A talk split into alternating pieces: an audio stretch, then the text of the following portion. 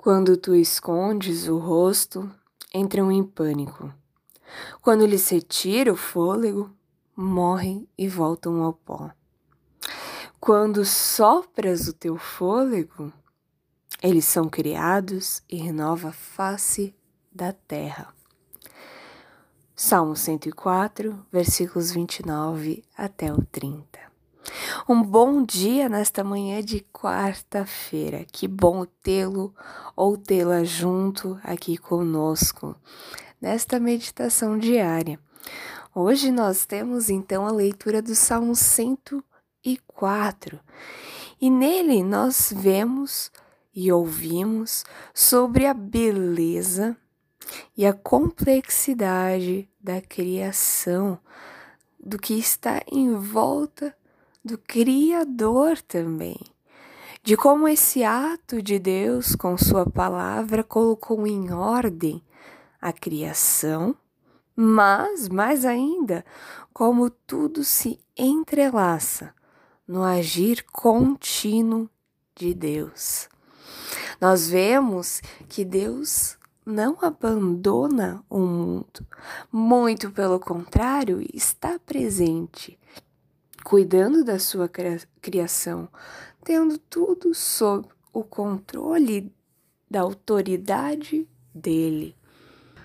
Os primeiros versículos que eu li, o 29 e o 30, mostram que a morte ela também faz parte, mas principalmente ela está ligada à ausência do espírito ou da presença do próprio Deus diante dessa situação.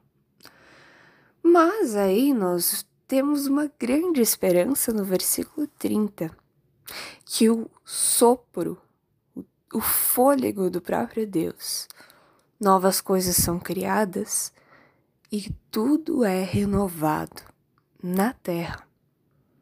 Aqui vale lembrar que Deus não. Esse salmo não está querendo dizer que Deus escolhe quem vive ou quem não, ou é, algo no sentido se Deus tem prazer em retirar a sua face para que as coisas morram.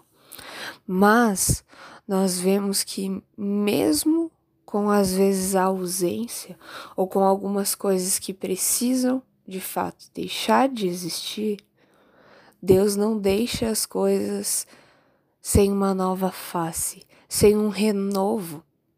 Deus renova a sua criação, a nossa vida diariamente. Diariamente precisamos perder coisas, ter é, conceitos quebrados, para que Deus também possa restaurar a nossa vida.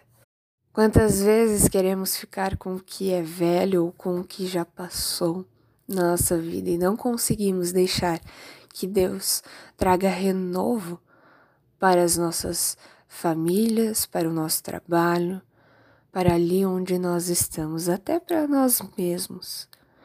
E eu gostaria de te convidar a deixar renovar, que Deus renove a sua vida e que você também possa olhar para o versículo 33 e falar isso.